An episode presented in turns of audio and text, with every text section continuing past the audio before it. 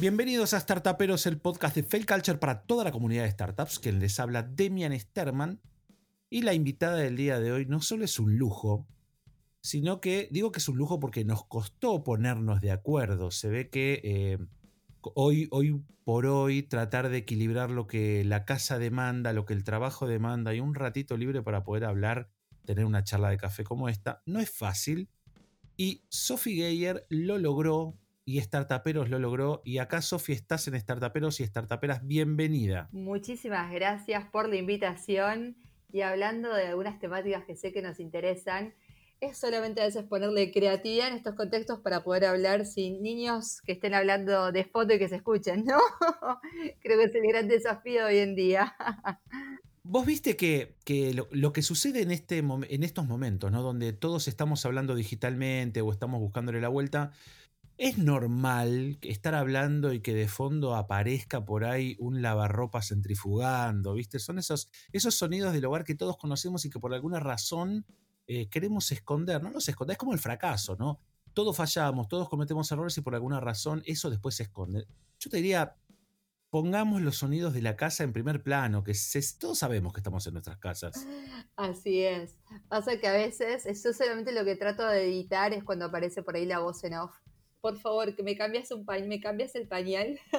bueno, si, si eso llegara a pasar, no, si bien este programa está grabado, todos lo saben, no es en vivo, si eso llegara a pasar, lo, vamos a dejar porque también tiene que ver con, con, la esencia creativa de quien sos, digamos. Vos sos lo que sabés, lo que haces, lo que te pasa, lo que estás viviendo ahora. A ver, por ahí o por ahí no. ¿Quién es Sophie Geyer? Bueno, además me encanta que me digas quién, no qué haces, tal cual. Yo me, a mí me gusta definirme a veces como una persona que eh, nunca, me, nunca me salió encajar en estructuras. Entonces, como nunca me salió encajar en estructuras, me gusta mucho ir buscando las cosas que están afuera de las estructuras y agarrarlas y detectarlas y mirar cómo uno las puede agrandar y qué puede hacer con eso. Y también acompañar sobre todo desde la capa humana, como además una curiosa, creativa, pero de, sangre en ese sentido. Así que, y fiel creyente de que es a través de las transformaciones en todo, en todo el sentido de su palabra que el mundo evoluciona y avanza. Y lo que por ahí yo te agregaría, Sofi, conociéndote lo poco que te conozco y leyéndote bastante, em, yo te agregaría con temor de, equivocarme que sos una gran cuestionadora. ¿Sos una gran cuestionadora? es que sí, creo que sí. estoy trabajando mucho con el tema de habilidades y fortalezas y, me sale fácil de pensamiento crítico, a veces hay que regularlo, pero pues lo combino con la curiosidad. Está bien, y, quiero aclararle a, todo, a todos los startuperos y startuperas que digo que Sofi es cuestionadora, porque por ahí alcanza muy poquito con, leerla, con leer las cosas que postea en Twitter. Digo Twitter por decir una red en la que estás muy activa. Y la sensación que me da, y por lo que en parte me atrae mucho que estés acá, y te agradezco que estés acá en Startuperos, es porque con tu cabeza de innovación y de estar todo el tiempo como cuestionando la innovación, te pones crítica en cosas muy pequeñas, pero tremendamente mundanas. Digo, tenés como una, desde mi lugar, ¿no? Que es lo que yo puedo ver, que tenés una calidad de observación tremendamente crítica. ¿Sos así con todo? tengo, creo que tengo buen pensamiento crítico, pero lo tengo que regular, lo tengo que regular. Eh, son parte, creo que cada uno tiene como su esencia, ¿no? Soy buena detectando cosas, hay que regularlo igual porque Sabes que los últimos años de mi vida lo que traté de cambiar es pasar de ser como esa habilidad de detectarlo desde lo negativo, desde la catastrofización, ¿no? Y decir, bueno, listo, hay que detectar las cosas para meterlo con creatividad e innovación, que fue lo que me lo ayudó, para convertirlo en cosas y en propuestas y en, bueno, listo, ¿qué hacemos con esto que detectamos que no anda y en qué lo transformamos?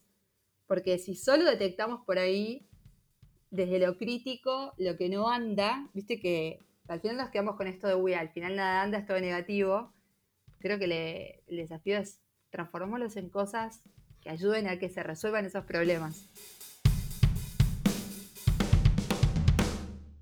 Lo que más se destaca de todo tu recorrido tiene que ver con una constante que es la innovación.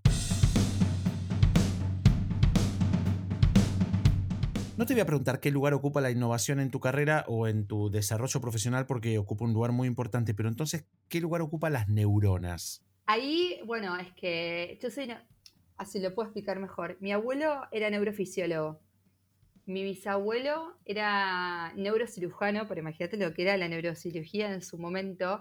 Y yo creo que mamé algo de eso del amor por las neurociencias ya desde familia. Iba de chiquita, iba a visitarlo a mi abuelo de clínicas y jugaba con, viste, todos los aparatitos para hacer electro, electroencefalografías. Sí. Y casi que no soy, debería haber sido neurólogo, me parece. O neurótica. una, una de dos. Yo creo que alguien que me conoce por ahí te diría que lo soy, pero no, nos vamos a tirar palos, estamos con las miradas positivas. Eh, pero como mi formación al principio vino de mis primeras experiencias vinieron del ámbito de la, neurorehabilitación y pues realmente me, apasiona mucho entender la mente humana, gran parte por ahí de mi mirada hacia, hacia dónde miro la innovación en todo sentido viene a entender cómo la procesa el cerebro humano, no solamente a nivel una persona, sino también entre personas. Y entonces, eh, si nos ponemos a pensar ya más concretamente, ¿no? En el mundo en el que hoy vivimos, y este es un programa que escuchan eh, startuperos y startuperas o personas que quieren emprender o que ya están emprendiendo y que quieren agregar como un poco de, valor a lo, que ya, a lo que ya vienen teniendo, ¿cuánto estamos influenciados por la neurociencia en nuestro, en nuestro día a día, en nuestra capacidad de comprar, en lo que nosotros creemos que hacemos per se o que en realidad de alguna manera se nos está induciendo. ¿Qué, ¿Cómo funciona ese sistema? Está buena la pregunta que me estás haciendo, porque ya la forma en que le estás formulando, ya te estás parando sobre un paradigma. Que es un paradigma en donde eh, es como que existen hoy en día en nuestro, en nuestro vocabulario, en nuestro, como el conocimiento, en las opiniones públicas o conocimiento público, esta como imagen mental en donde yo hay cosas que no las hago, todo es culpa, hay cosas que son culpa de mi cerebro, ¿no? Y es como que mi cerebro y las neurociencias son algo ahí que me hacen hacer cosas. ¿Viste? Cuando empezamos a hablar de los sesgos cognitivos eh, o de un montón de cosas, es, ay, bueno, no fui yo, fue mi cerebro, el hace que nos expía a veces de culpas. en realidad, si lo pensamos, o sea, no es que el cerebro es una cosa que no tiene nada que ver.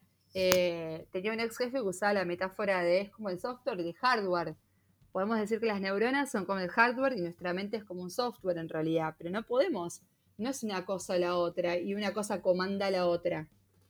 Porque de hecho nosotros también podemos de alguna manera manejar nuestra neurociencia, ¿sí? dentro de una manera podría, podemos manejarla también. Cuando vos decís manejarla tiene que ver con cómo puedo hacer yo para aprovechar e inducir a otros con un producto, con un servicio, con un relato, este, con un mensaje. ¿Eso es verdad? ¿Eso existe? Y acá, acá me corro de neurociencias, la psicología de las masas y todo lo que es la persuasión, me parece que lo se viene estudiando desde, se debe estar estudiando, pero desde la filosofía griega más o menos.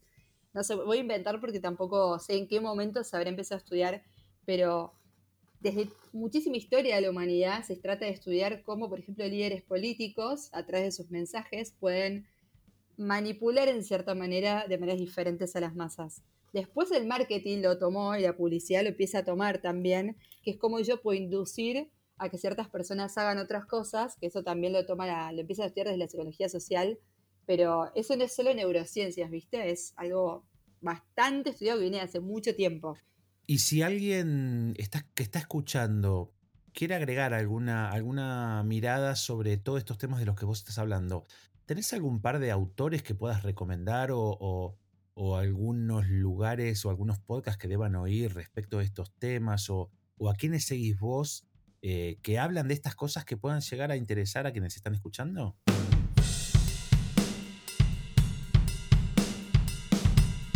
Si lo que quieren es, eh, a ver, si lo que quieren es hablar sobre el tema de la persuasión y lo que es la influencia social, lo que ya sabemos que por ahí ya lo conocen, no, sé si voy a aportar conocimiento nuevo con esto. Eh, la mayoría de las personas arrancan, arrancan leyendo muchas veces a Daniel Kahneman, primer psicólogo en, obtener el premio Nobel de la Economía, eh, porque es como el psicólogo que por ahí logró explicar en términos muy fáciles este tipo de inferencias por ahí del razonamiento humano, que son como si fueran estas trampas mentales de cierta manera que hace en los que caemos con nuestro pensamiento, que muchas veces pensamos que somos completamente lógicos y en realidad los seres humanos no, son, no, estamos diseñados, cableados y no evolucionamos para ser 100% lógicos y racionales. Te voy dar un ejemplo porque también se cree que esto es negativo y no está hecho a propósito. Esto no es solo por cosas negativas. Por ejemplo, la confianza en las personas. No es algo lógico. Yo hablo de la sensación de que vos, por ejemplo, sientas mucha confianza con una persona, que es una sensación. Vos te sentís más en confianza con una persona que con la otra. Y que entonces a vos estar con esa persona te genera emociones positivas.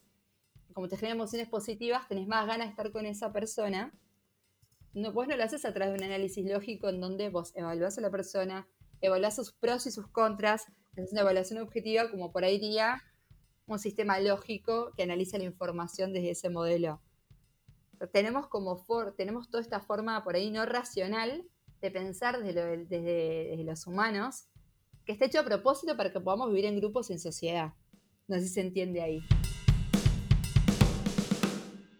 Ustedes, startuperos y startuperas que están escuchando a, Sofía Geyer hablar tan seria, se darán cuenta que de lo que, de lo que habla sabe, sabe, es una persona que sabe, que estudió, que leyó, y acá nos tiró por la cabeza Kahneman, que es verdad, si, si no escuchaste hablar de Kahneman, anda a leerlo, anda a leerlo porque eh, creo que es de lo primero que se habla en ciertos, en el mundo de la innovación, de la creatividad, este, en el mundo del emprendedurismo y en el mundo de las neurociencias, supongo, ¿no? De las neurociencias ya estoy guitarreando, pero siempre aparece Kahneman, así que hay que leerlo. Sofi, me, causó, me causó muy buena impresión, hasta te diría, me, me causó mucha gracia y sobre todo me pareció recontra interesante eh, algunos comentarios que vos haces o algunos posteos que vos haces, no quiero que esta charla se base en tus posteos, pero tenés una vida tan activa en las redes sociales y pensamos que las redes sociales, si las pensamos como un medio de comunicación, sos una mujer muy activa que está comunicando todo el tiempo.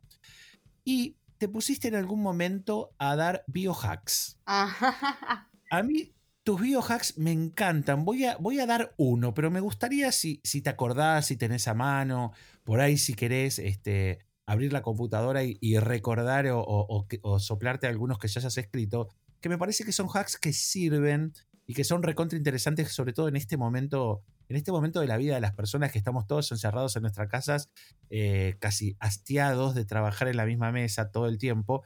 Pero vos ponés, por ejemplo, para levantar la energía hay que comer algo crocante. Así es. ¿Es así? ¿Funciona? Sí, ustedes tenemos que pensar que eh, el cerebro, cuando vos estás a dormir, pensalo de esta manera.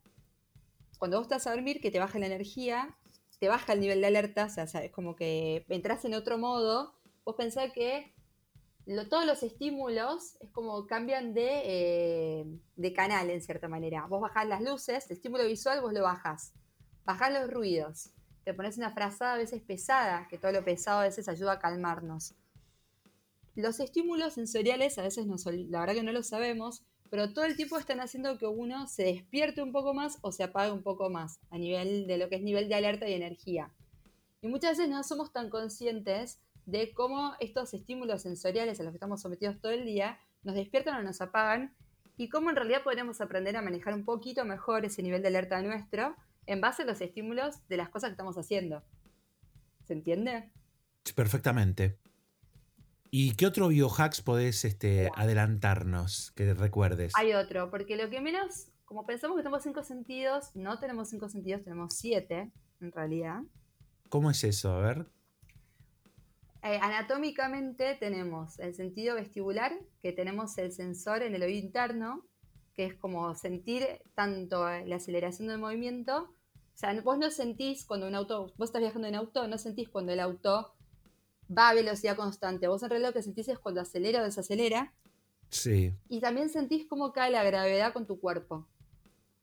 Eso es todo un grupo de sensaciones que es el aparato vestibular que nos da el equilibrio y las, muchas de las relaciones espaciales. Vos sentís cuando te mueves gracias a eso. sí, por eso cuando muchas, perdóname, por eso muchas veces cuando perdés el equilibrio, eh, lo primero que te van a investigar es, son los oídos, ¿no? Exacto, tolitos y canales semicirculares, exacto.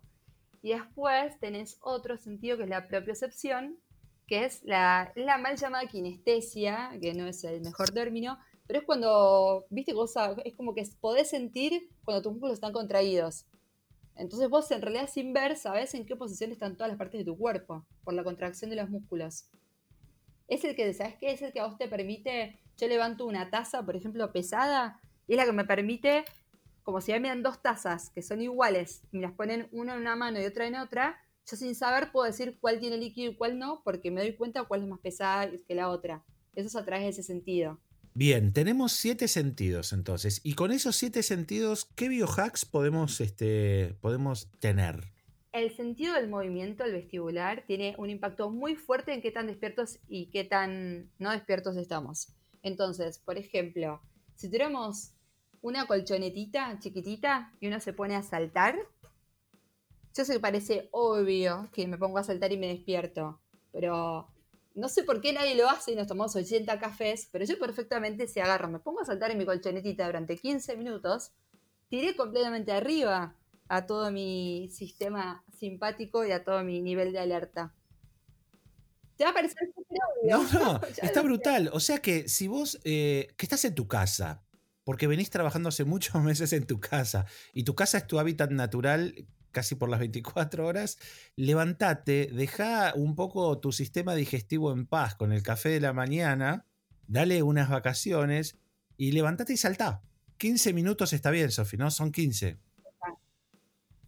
Si das vueltas, te vas a levantar bastante más. Ahora, lo que pasa es que también no todos somos iguales, todos tenemos perfiles sensoriales diferentes. Entonces, hay personas que por ahí necesitan de mucho más estímulos y hay personas que por ahí necesitan de lo contrario, como disminuir estímulos. Entonces acá viene la, esto de los biohacks, que es, tenés que probar cuál te sirve a vos, porque va a depender de tu perfil sensorial. Estoy metiendo en otro capítulo que por ahí es para todo otro capítulo aparte de esto, ¿eh? Me parece. No, pero, está buenísimo. Imagínate si decís que en este mundo emprendedor donde muchos tuvieron, barra tuvimos que reinventarnos el último año, eh, hubiéramos sabido de todos estos biohacks por ahí, todos hubiéramos dado otro tipo de clases por, por Zoom, ¿no?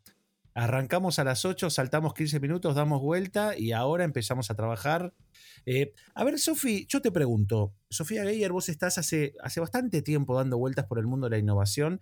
De hecho, la innovación es lo que da vueltas alrededor de todo lo que haces ¿Para qué te sirve todo esto que sabes dentro del mundo emprendedor? ¿Para qué no me sirve?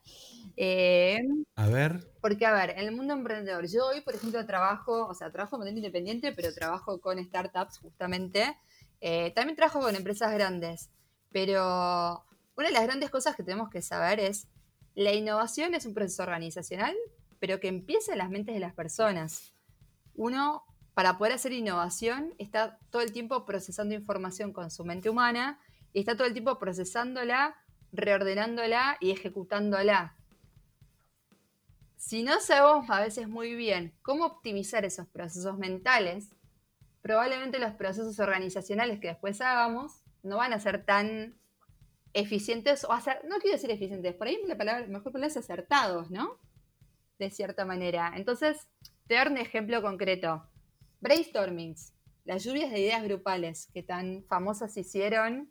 Con, ahora les dicen los design sprints, que son estos ciclos de procesos de innovación rápidas, que los hacen cinco días, por ejemplo, y tanto.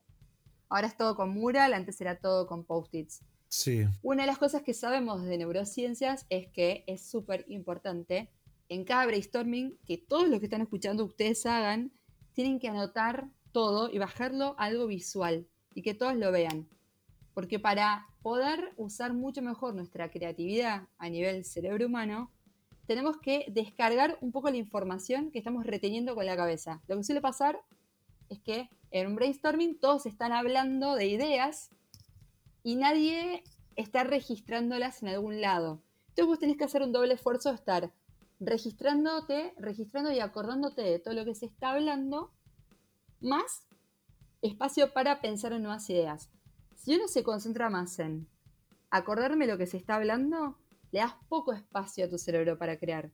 Entonces, sí, mirá, es algo súper simple, pero quieren tener mejores brainstormings, pizarras, murales, lo que sea, vayan bajando por escrito la información y que todos la puedan ver. Bueno, un poco lo que pasa en las conversaciones, en las charlas, por ahí en algunas, en algunas reuniones donde se hace lo que hoy se llama el visual thinking, ¿no? Que es un resumen, como un resumen visual de todo lo que fue sucediendo en esa reunión, ¿no? Exacto, exacto. Ahora, Sofi, ¿cómo, ¿cómo funciona o qué pensás vos en realidad eh, desde tu lugar de cuestionadora, de crítica, de, de estar siempre challengeando, desafiando algunas cuestiones de las que hoy se habla con cierta liviandad y que tiene que ver, por ejemplo, puntualmente con el concepto de agilidad. O sea, a ver, yo trabajo en innovación hace muchísimo tiempo, vengo del mundo de la creatividad, también estoy en la transformación cultural y agilidad es un concepto que me viene persiguiendo y que yo también utilizo, pero de golpe escucho gente hablando de agile, a otros de agilidad, y, conversan entre ellos casi sin escuchar que están hablando de lo mismo y como si la agilidad fuera una sola cosa y como si se hubiera descubierto ahora. ¿Qué pensás de todo esto?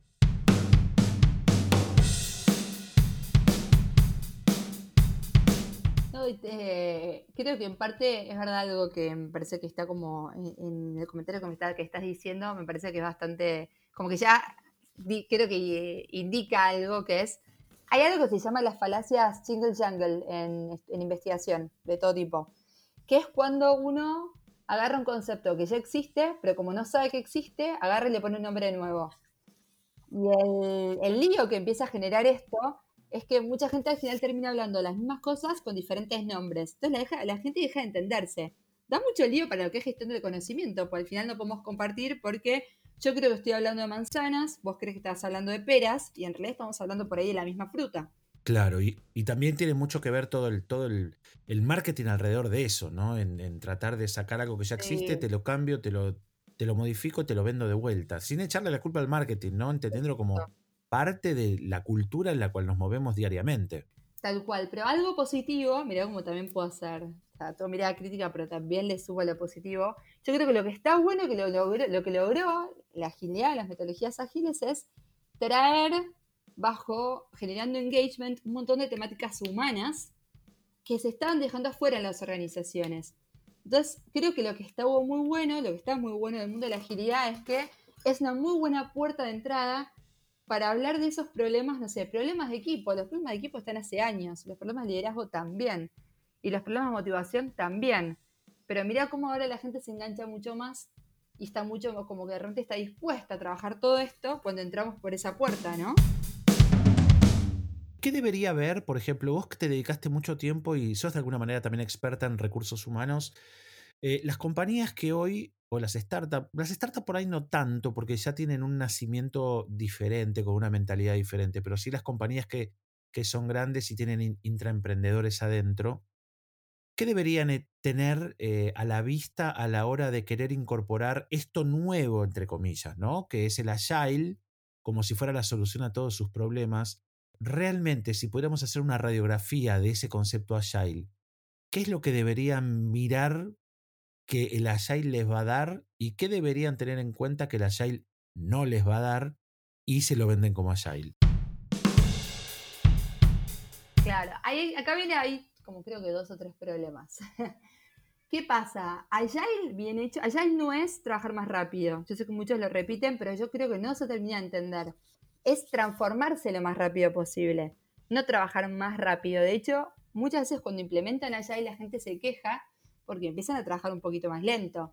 Porque el Agile te obliga a no dedicarte solamente al todo lo operativo, a lo urgente, sino te obliga cada tanto también que vayas poniendo la cabeza también en lo estratégico, en el largo plazo, y que no, vayas con la cabeza todo el día en el, lo cortoplacista.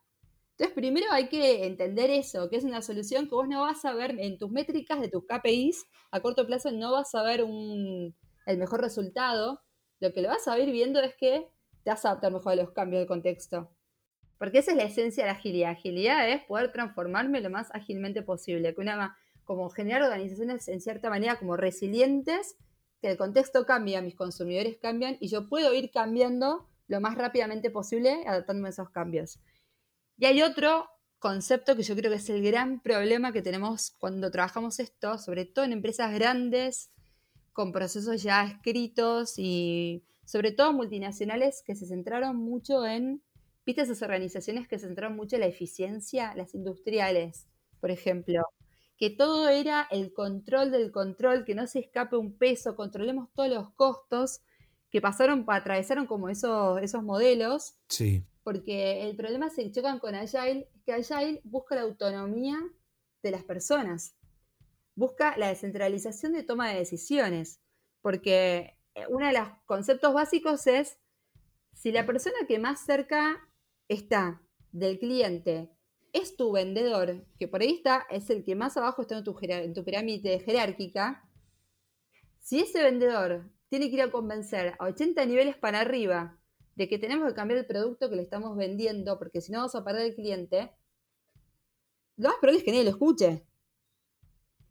Entonces, ¿qué te propone Agile? Elimina la, o sea, hacer la, estructura diferente para que ese vendedor pueda rápidamente, de una manera mucho más fácil, sin convencer a 80 personas, que pueda ir a cambiar ese producto. Pero para eso tenemos que darle libertad a ese vendedor. Y lo tiene que poder hacer. ¿Se entiende? Perfectamente. Miren, lo que está pasando en este programa, a diferencia de otros, y esto tiene que ver también como es Sophie, Sophie sabe mucho de muchas cosas y a todas les pone la misma intensidad. Y como su especialidad también tiene que ver con, con lo neuro, con la cabeza, con lo que pasa dentro de la cabeza, este programa termina siendo como, a ver, si yo pudiera, Sophie, hablar una hora más con vos, hay 200 cosas de las que quiero hablar, pero me, da la sensación que si a este programa le hacemos como una radiografía de, cómo está funcionando en este momento, como, es como si fuera un cerebro conectando con todas las neuronas y que cada cosita es un disparador que tira información para un lado, para el otro, pero eh, la verdad, y sepan todos, startuperos y startuperas, que, que Sofi sabe un montón de un montón de cosas. Hablamos de neurociencias, hablamos de metodología, hablamos de innovación y de nada logramos profundizar hasta donde deberíamos profundizar porque para poder hablar de todo esto en profundidad, necesitamos mucho tiempo. Sofi, este programa de a poquito se va a ir cortando, se va a ir, este, estamos llegando casi al final, pero hay varias cositas que todavía quiero hablar con vos y, a ver si podemos hacer un ping-pong corto. Pero, por ejemplo, pensando hoy en cómo trabajan las personas eh, en sus casas o en los nuevos ámbitos de trabajo y pensando en la cabeza de las personas, ¿no? Cómo todo toda esta situación a las que nos vimos envuelto todo el mundo en este año, saliendo de nuestra zona de confort y la mayoría de veces llegando a lugares que no eran del todo confortables, como nuestras casas como ámbito de trabajo, y bordeando el burnout también, ¿no? Las cabezas que se van quemando. ¿Cómo podría ser un setup, no te digo ideal, pero un setup recomendado como espacio de trabajo, no pensando en el trabajo, sino pensando en la cabeza de quienes están trabajando? ¿Qué debería haber en ese setup? Qué buena pregunta, porque justo estoy arrancando un par de procesos de innovación para recrear eso con un par de empresas. El tema es que va a ser, depende de qué quieras lograr en ese setup y que, en qué estás trabajando, cómo y quiénes son los que están sentados en la mesa. Es una startup y son cinco personas que solamente trabajan esas cinco personas. Eh, es una oficina de una empresa que también tiene que ir a interactuar con otras áreas. Eh, no tiene, viste que no tiene nada que ver una cosa con la otra.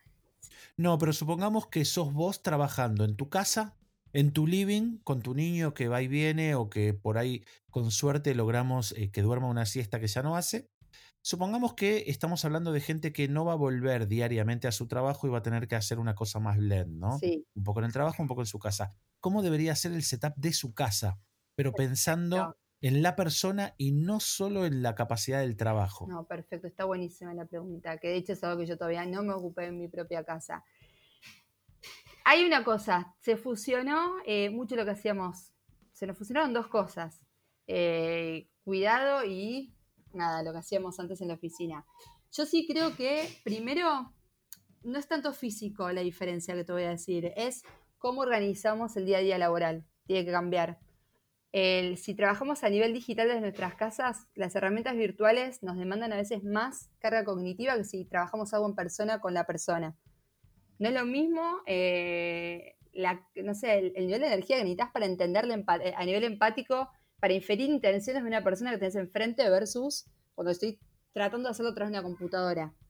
Entonces, no podemos, mientras en la oficina estamos todo el día en una reunión o trabajando solos, no podemos estar todo el día trabajando por ahí atrás de lo digital. Entonces tenemos que aprender a planificarnos como si fuera zoom in, zoom out, de alguna manera.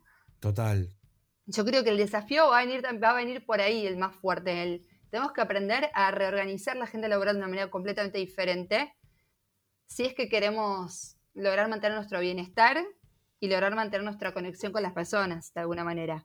Está bien, y esto vale, vale la pena también recordar para startuperos y startuperas que si bien em, uno va a volver a trabajar de otra manera, no era ni como lo conocíamos ni como lo vivimos en cuarentena, el enfoque y el foco también deberíamos hacerlo sobre las personas y no sobre los trabajos. Si nosotros nos sentimos bien, seguramente vamos a trabajar bien. Ahora, si los espacios no están bien pensados y los tiempos no están bien administrados, probablemente podamos trabajar bien un tiempo, pero que después esa máquina se va deteriorando porque hay que mantenerla de alguna manera.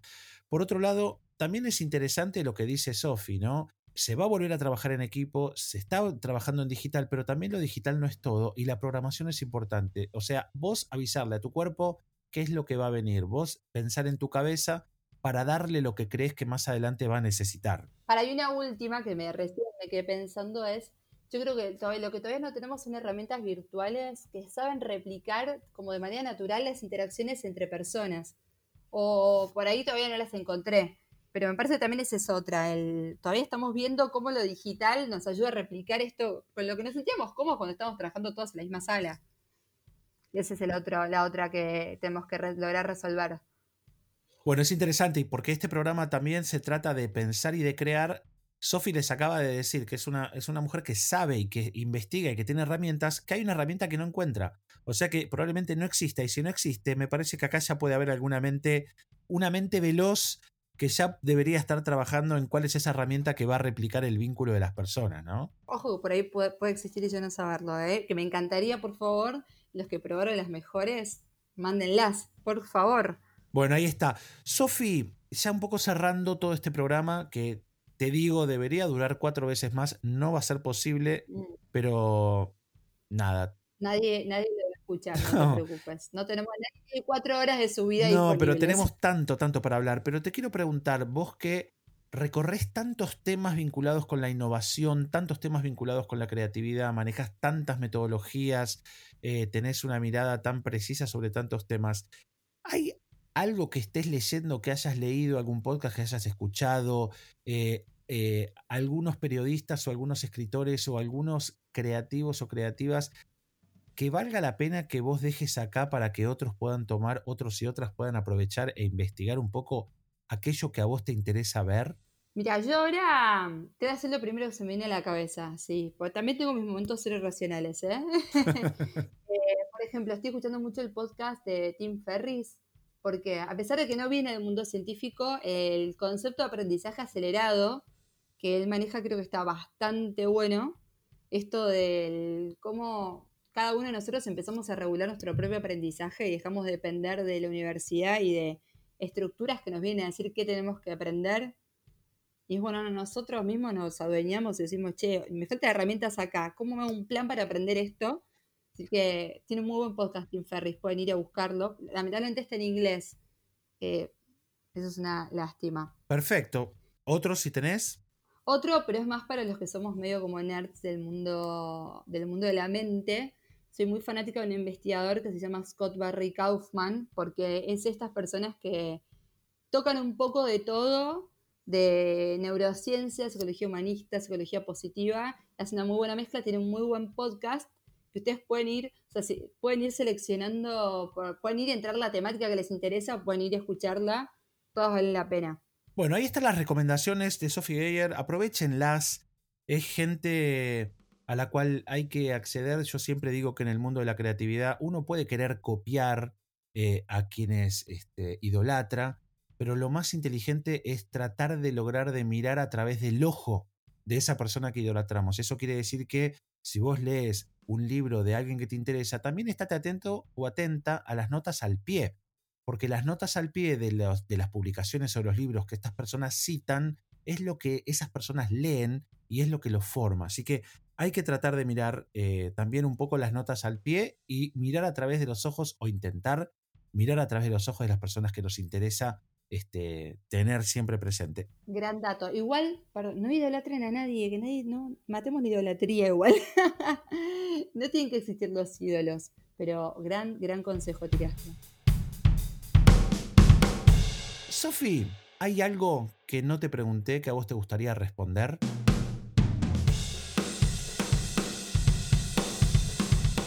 Si tengo que decir una cosa que aprendí en estos años de trabajar innovación y creatividad en diferentes ámbitos, creo que la traba más, más fuerte que tenemos como personas es el nos olvidamos de eh, creer en nuestras propias ideas y en este posicionarnos desde el lado del creas lo que creas, crees lo que creas y creas lo que crees. Nos olvidamos que a veces tenemos esa capacidad de uno inventar sus propias realidades y definir y decir, yo puedo dejar de estar en en este problema y puedo pararme de los zapatos de esto lo puedo resolver. Como esto que se llama mortificación creativa de cierta manera. Nos quedamos con cuando a veces dijimos ideas medio locas o disruptivas y alguien nos las criticó y nos sentimos incómodos. Y eso a todos nos generó como eso, como eso, el creaticidio, lo leí hace poco que me encantó la palabra. Les digo, la verdad lo tengo dando vueltas mucho hoy en día, pero porque es lo que más, más, más me encuentro y me lo digo también a mí misma, así que creo que si tengo que dar un consejo o algo, trabajen en eso, de dónde se están posicionando y se están posicionando desde el lugar de acá no se puede hacer nada o del de alguna manera acabo de inventar posibilidades. Interesantísimo. Sofi, me animo a decirte, ya casi teniendo 25 startuperos, haciendo este el número 25, este, 24 antes que vos, que este fue el startupero más cerebral que hemos tenido hasta ahora. ay, sí, soy muy Salió así. Sofi, bueno, si alguien se quiere comunicar con vos, si alguien se quiere comunicar con vos, si alguien quiere acceder a lo que vos haces, si alguien quiere tomar las clases que vos das, participar de los cursos que vos estás dando, ¿dónde te pueden encontrar? Este, ¿Cómo pueden llegar a vos? Sofía Geyer, ahí está, casi todas las redes está como Sofía Geyer, y ahí van a encontrar. Por ahí hay un montón de medios. Bueno, y si no, de todas maneras, nosotros vamos a dejar en este podcast todos los datos de Sofi para que ustedes puedan cliquear y llegar a ella. Sofi, no me queda mucho más que agradecerte. Eh, gracias por estar, gracias por dar tanta información, eh, por aportar a esta red de personas que siempre se interesa tanto por lo que cada invitado o invitada dejan acá. Muchísimas gracias por hacerte el tiempo. ¿eh? No, gracias a vos por la invitación. Nada más lindo de compartir. Bueno, y a ustedes, startuperos y startuperas, gracias por estar ahí. Ya saben, a mí me encuentran en todas las redes como arroba de. Si quieren hablar con Fail Culture, pueden hacerlo. Manden mail a info arroba failculture.com o pueden visitar la página www, que casi ya ni se dice las 3W, failculture.com. A ustedes, muchas gracias por estar ahí. Nos seguimos escuchando en los próximos podcasts. Y si les gustó este podcast, seguramente vean para atrás. Hay muchos más que algunos no habrán descubierto y les va a interesar descubrir. A ustedes, hasta luego. Sofi, muchas gracias. ¿eh? Chao.